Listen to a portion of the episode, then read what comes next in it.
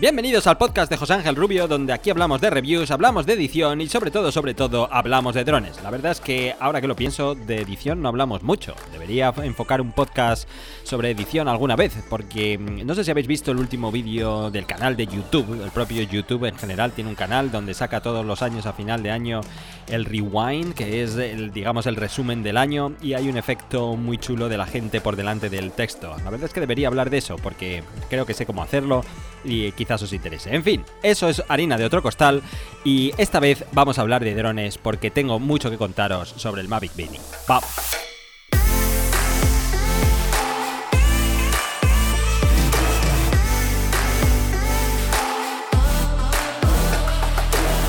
Pues sí, en este podcast he decidido hablar de lo que voy a hacer en el próximo vídeo. Depende de cuando escuches este podcast, esto te puede sonar nuevo o esto te puede sonar viejo. Ya haya un vídeo donde muestro prácticamente lo mismo de lo que voy a hablar. Voy a tratar de aportar algo de valor para que no sea lo mismo y que sea tenga algo de interés escuchar este podcast, pero en esencia es lo mismo. Y básicamente es un conjunto de 25 trucos, eh, consejos, funciones ocultas, formas de operar de mejor manera el Mavic Mini, cosas que probablemente no conozcas o cosas que mm, no viene mal que nos las recuerden.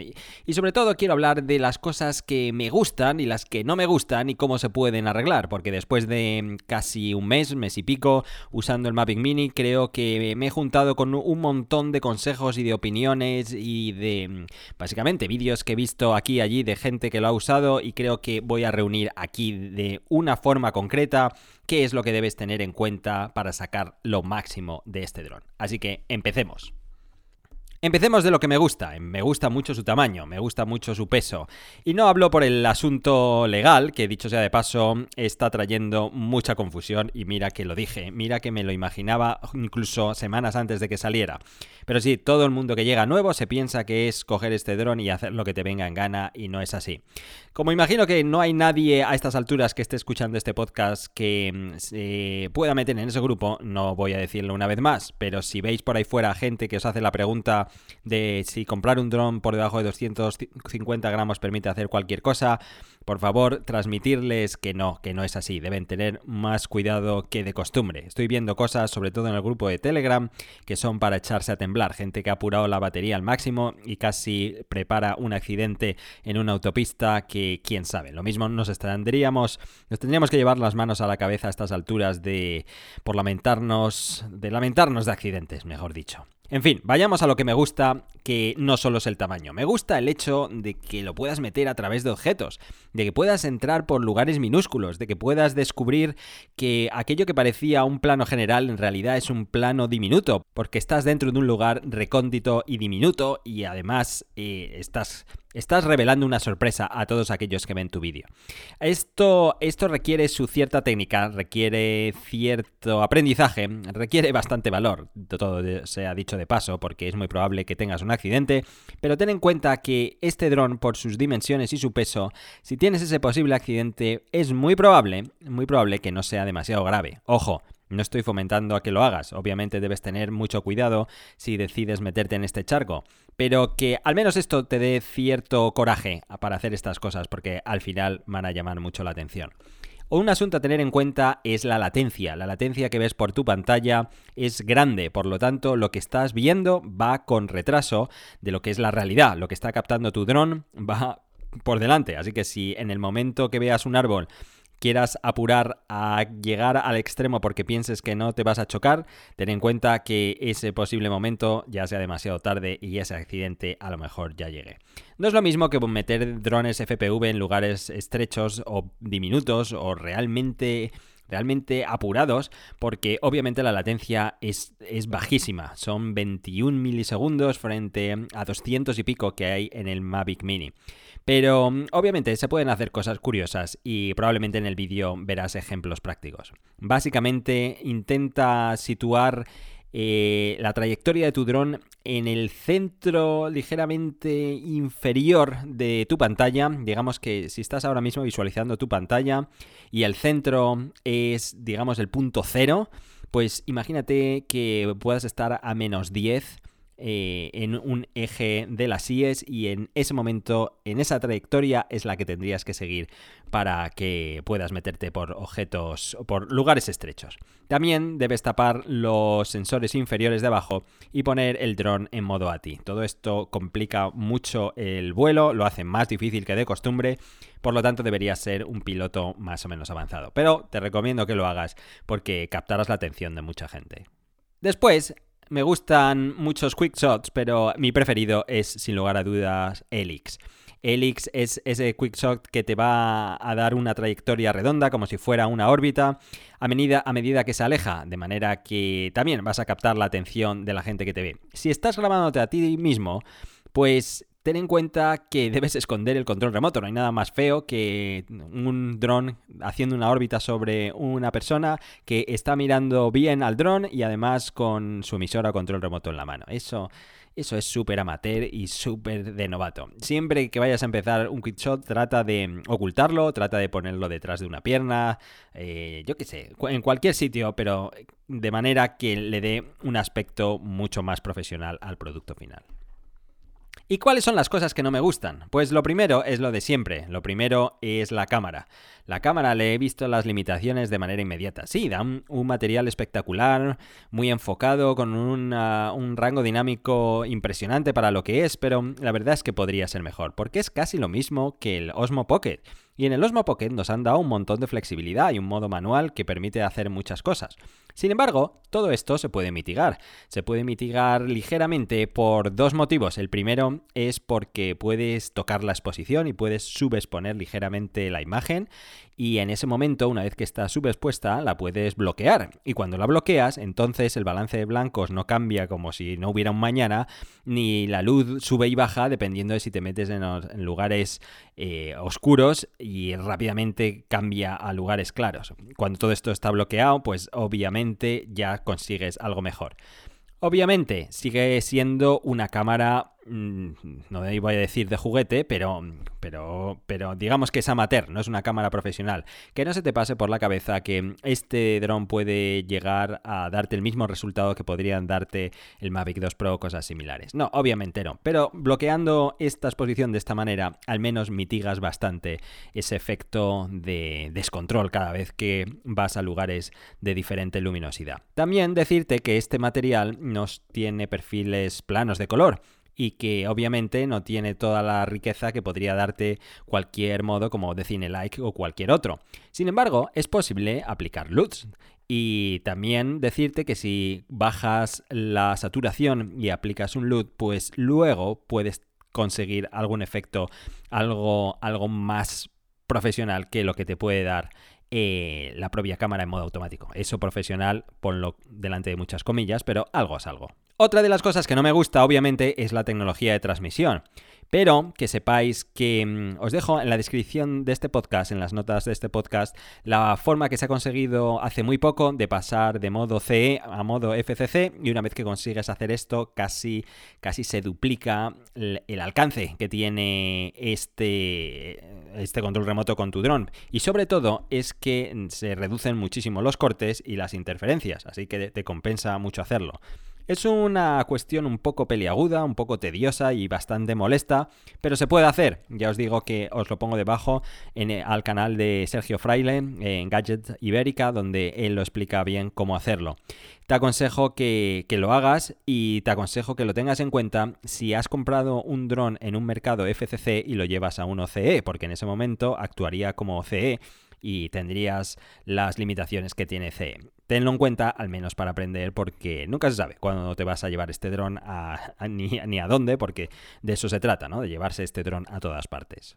Otra de las cosas que no me gusta es que los quick shots están limitados a 40 metros y en este sentido pierdes un montón de posibilidades creativas que tiene el propio quick shot. Si lo tienes tan limitado ya limitas muchísimo cuál es el, la amplitud del, del marco que estás realizando esa imagen y pierde bastante. Para darte un ejemplo, imagínate que estás haciendo un drone y eh, tu dron se detiene a los 40 metros. Obviamente el resultado final no sería el mismo que si se fuera a 150 metros y captara un angular mucho más espectacular y una imagen mucho más pequeña. Y ahora hablemos de todos esos tips, trucos o curiosidades que probablemente no conozcas y que está bien recordar. Voy a ir un poco deprisa para que este podcast no sea interminable y me voy a detener en aquellos que a lo mejor merece la pena explicarlos un poco más. Son 25, 25 nada menos. Y mm, empecemos por el número uno, que es ese símbolo que está en la parte central inferior. Y lo que hace ese símbolo es explicar o decirte dónde está la cabeza del dron con respecto al control remoto, a la emisora. Y esto es así porque, como sabéis, este dron no tiene LEDs frontales.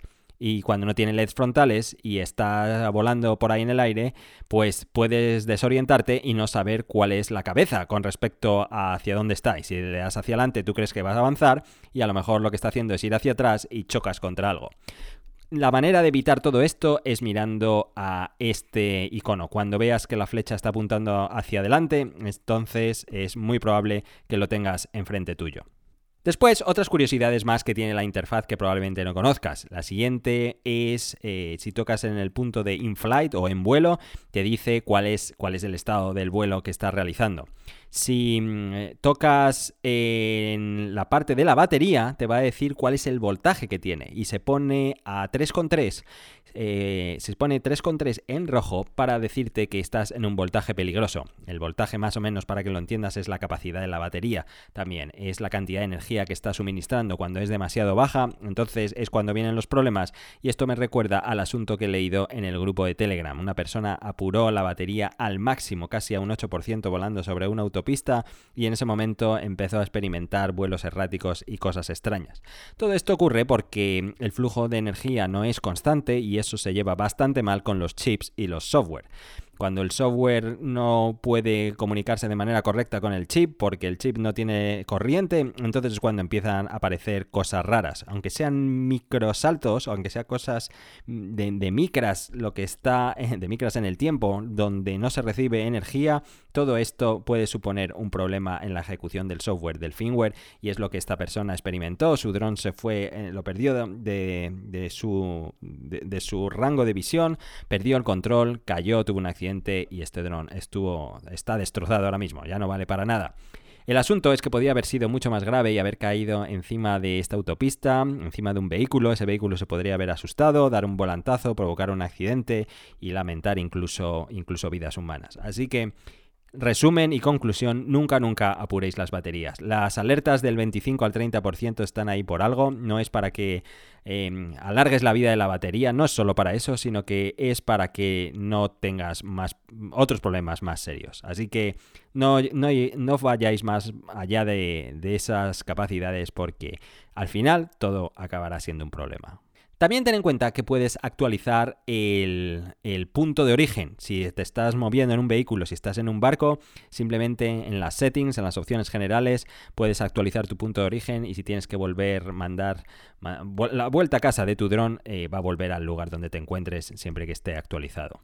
El mapa inferior izquierdo eh, se, puede, se puede ampliar a un tamaño medio o puedes ampliarlo a tamaño completo. Imaginas que, queréis saber cuál es la posición eh, que, sobre la que estáis volando, queréis tener una orientación de dónde está el entorno, eh, donde estéis realizando vuestra grabación.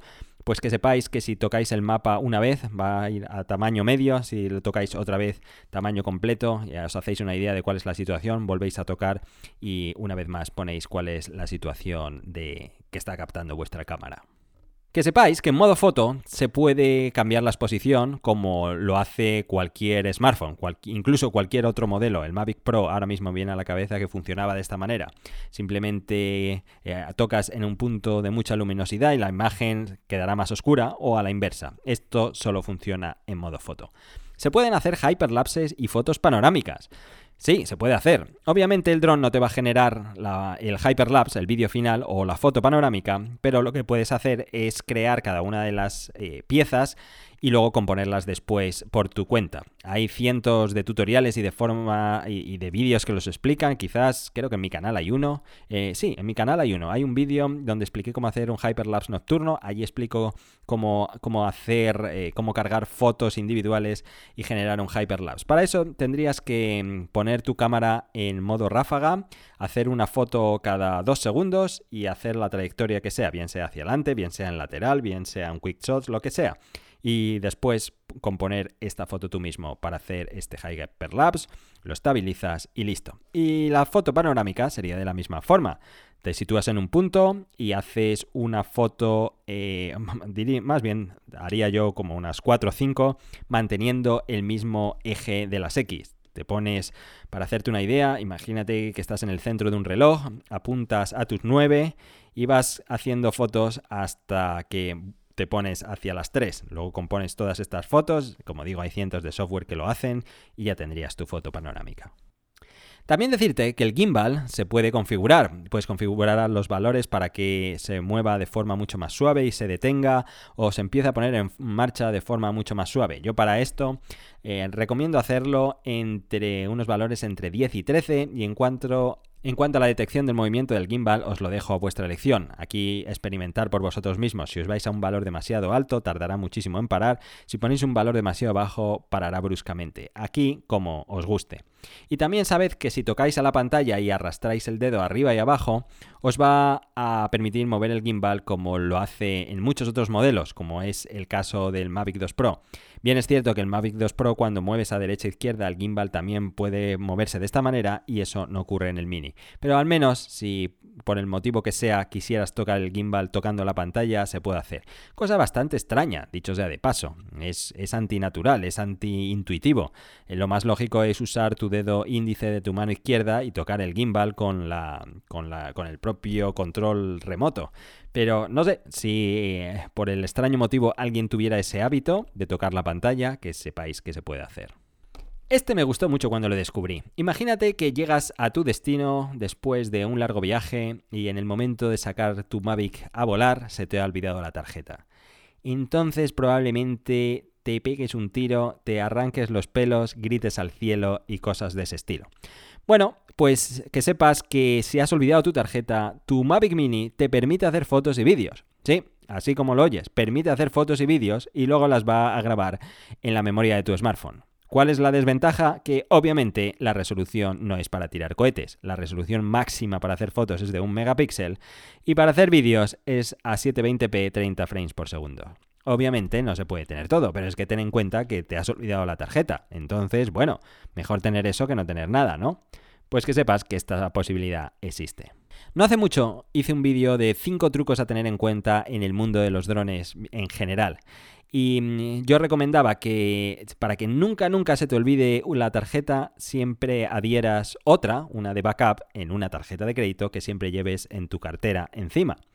Bueno, pues si eh, me haces caso en esto, pues que sepas que en algún momento dado, si llegase a ocurrirte este pequeño inconveniente de llegar a un destino y no tener tu tarjeta, pues tienes la de backup. También eh, recordaba en ese vídeo otro asunto que puede aplicar muy bien a este Mavic Mini, que sepas que si necesitas despegar de un sitio donde hay mucha maleza o, no hay un lugar plano donde salir o sencillamente está muy sucio, usa una alfombrilla del coche, ponla encima y sobre esa despega tu dron y así estará libre de polvo y paja. Decirte que si se te olvida apagar el control remoto, a los 5 minutos y medio empieza a pitar y si eh, aún así sigues sin desconectarlo, pongamos que lo has dejado en una localización, te marchas de casa y allí queda encendido, que sepas que a los 6 minutos y medio el control remoto se desconecta cuando no está conectado al dron. Lo cual es una medida de seguridad en la que nunca o muy improbable te vas a encontrar tu control remoto sin batería. Ah, y hablando de pitidos, uno de los pitidos más molestos de todos es el de vuelta a casa, cuando eh, pulsas el control remoto, el botón del control remoto o en la propia aplicación para que vuelva, empieza a emitirse un pitido bastante molesto que además de ser molesto y de taladrarte el tímpano, llama la atención de curiosos y se acercan y preguntan o lo que es peor, llaman a la policía sin saber muy bien qué es lo que puedes o lo que no puedes hacer. Para que deje de pitar, lo mejor es que vuelvas a pulsarlo brevemente y en ese momento deja de pitar y el dron sigue volviendo a casa sin problemas. Si tienes otro control remoto de DJI, sobre todo del Mavic 2, que sepas que los sticks de metal te sirven en el del Mavic Mini. A la inversa no sirve, los de plástico no sirven en el Mavic 2. Pero bueno, ¿quién me iba a querer los de plástico, no? Así que si tienes un Mavic 2 y tienes los de repuesto por ahí muertos de risa y quieres tener un mejor, unos mejores sticks en tu Mavic Mini, pues que sepas que los puedes usar así. Me gusta mucho el hecho que hayan decidido incluir la opción Find My Drone en el Mavic Mini. Está dentro de la sección Settings Safety, o imagino que es opciones generales, seguridad. A partir de ahí tienes una sección de encontrar mi dron y obviamente te va a dar las coordenadas de donde, de donde cayó. Si por el motivo que sea sigue encendido, sigue habiendo batería, entonces puedes hacer que pite y que emita algo de luces. Así que si estás cerca y o menos debería estar por ahí, pero sigue sin verlo, que sepas que todo esto lo puedes hacer. Me alegro que hayan incluido esta opción en este dron para principiantes. Una de sentido común, pero que es muy probable que no mucha gente conozca, y es que para que haya una mejor recepción debes poner las dos antenas perpendiculares al suelo. Las dos antenas deben estar paralelas entre ellas, pero deben estar perpendiculares al suelo, es decir, plegadas 90 grados a su control remoto. Em, si las obtienes de manera oblicua, digamos 45 grados o, todavía peor, 180 grados rectas, así estarás estropeando o limitando muchísimo tu cobertura. Siempre que puedas, ponlas a 90 grados y en ese momento la parte plana de atrás de la pantalla es la que te va a dar la mayor cobertura posible. Que sepas que el dron se puede operar con, con, el control remoto únicamente. No puedes operar únicamente con el smartphone, pero sí únicamente con el control remoto. Obviamente no tendrás la visión de la cámara ni muchas opciones más, pero que sepas que si llegas a un sitio y te has olvidado tu smartphone en tu vehículo o donde sea, que sepas que puedes localizarlo y que puedas, más bien localizarlo, puedes manejarlo sin problemas. Tienes que esperar a que la conexión sea sólida de las tres luces y ya podrías hacerlo. En el supuesto en el que estés apurado de batería y tengas que hacer un aterrizaje forzoso y tu dron esté descendiendo, que sepas que si pulsas hacia arriba el dron deja de descender y puedes manejarlo hacia adelante o hacia atrás, derecha e izquierda, para evitar que caiga en un lugar aún peor, pongamos que esté cayendo cerca de un lago o donde sea. Si llegas al momento de crítico de batería que quede menos de un 2-5%, en ese momento va a aterrizar y no tienes nada que hacer. Pero si lo ves descender y has abortado la vuelta a casa, que sepas que algo de tiempo todavía tienes para evitar pues un trágico final, la verdad que sepas que todo lo que añadas a tu dron sube el peso, bien sea los protectores de la hélice, bien sea la placa identificativa que requiere España, incluso los adhesivos para personalizar el dron. Esto me hizo mucha gracia. Que sepas que los adhesivos que vende DJI para que le des un toque único a tu dron suben 2 gramos el peso. Así que te irías a 2,51 y ya estarías volando con un dron supuestamente no de juguete, ya tendrías otra cuestión legal de la que no vamos a hablar porque ya imagino que la conocéis perfectamente. Así que piensa que si añades protectores de las hélices, por ejemplo, o una carcasa mucho más grande, que ya sé que venden terceros, en ese momento te has pasado de peso y la única forma para entrar en el rango esperado donde deberías moverte de manera legal es adquiriendo una de las baterías que vende Japón, ya que es, como sabéis, en Japón este dron pesa 199 gramos y es porque la batería tiene una menor capacidad. Si llegase el momento en que accedieras a ese mercado porque conozcas a alguien allí, porque alguien te la puede traer o por la maniobra que sea, en ese momento cuentas con un margen de 50 gramos más para poner cosas extras como todas estas que hemos dicho antes. Y por último, decirte una cuestión que yo sufrí en mis carnes y que es, es raro, es un caso raro que es, es es raro que le afecte a mucha gente porque es una carambola extraña, pero a mí me ocurrió. Y es que a fecha de grabación de este podcast con el firmware 0200 o incluso con el 0300, que es el único el último que ha salido esta semana, decirte que no funciona el desbloqueo de las zonas geo de DJI. Y esto va a provocar mucha confusión seguramente cuando lo oigas. Dirás, ¿cómo? ¿Que se pueden desbloquear las zonas geo? Sí, se pueden desbloquear las zonas geo. Si estás volando en una zona prohibida y tienes permiso para hacerlo, entonces tienes que seguir un procedimiento que DJI contempla en su web para que te dejen volar en el espacio en el que tienes permiso. Pongamos que tienes un día permiso entre una hora y otra, pues que sepas que allí podrías volar con tu dron aunque la zona geo sea no permitida. Sin embargo, si usas el Mavic Mini esto no se puede desbloquear. Y eso es algo que sufrí en mis carnes, como decía antes. Estaba a punto de volar un puente con una estructura de hierro que iba a quedar muy bien pasar entre medias y todo esto. Todo esto lo publiqué no hace mucho en una historia de Instagram. Ocurrió que pedí permiso al espacio aéreo donde me encontraba, que era el área de actuación del aeropuerto principal de Austin, aquí, y aunque estaba en los extremos, no había forma ninguna que provocara ningún tipo de riesgo, obviamente me dieron permiso para hacerlo. Fui a volar me di cuenta que no podía, entonces me acordé que también debía pedir permiso a DJI y cuando seguí todo el procedimiento para hacerlo me di cuenta que el Mavic Mini no puede desbloquear las zonas geo. Así que dos cosas aquí. Una, no puedes desbloquear las zonas geo y dos, tienes zonas geo. Sí, no son las mismas que las otras, son algo más laxas, pero están ahí, os lo, os lo garantizo. Así que eh, supongo que a finales de diciembre creo que han dicho que habrá otro firmware donde permitirá el desbloqueo. Supongo que esto no afecta a mucha gente. Supongo que era más importante salir antes de Black Friday a la venta y hacer todo el ruido posible para vender como churros, cosa que es lo que ha ocurrido. Y ah, en algún momento debieron tomar la decisión de que esto a quien le afecte, pues que se aguante y que espere unos meses, pues como me ocurrió a mí.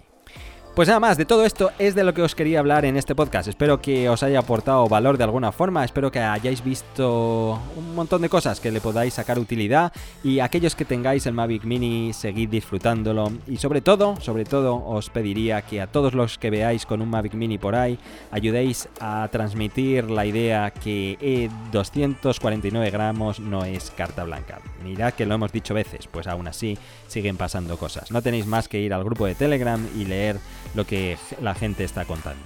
Lo dicho, gracias por llegar hasta aquí, gracias por meterme en vuestra rutina, que los viajeros lleguéis bien a vuestro destino. Recordar que a todos los que publiquéis este podcast en vuestra historia de Instagram y me taguéis, os lo voy a, os lo voy a repostear. Y sobre todo ahora que Spotify te da una visión de cuál ha sido tu inversión de tiempo en música y en podcast. Eh, hay muchos que me habéis mandado esa foto y yo la he vuelto a postear porque obviamente me hace bastante ilusión. Lo dicho, gracias por llegar hasta aquí y nos vemos la siguiente vez. Un saludo y hasta pronto. Adiós.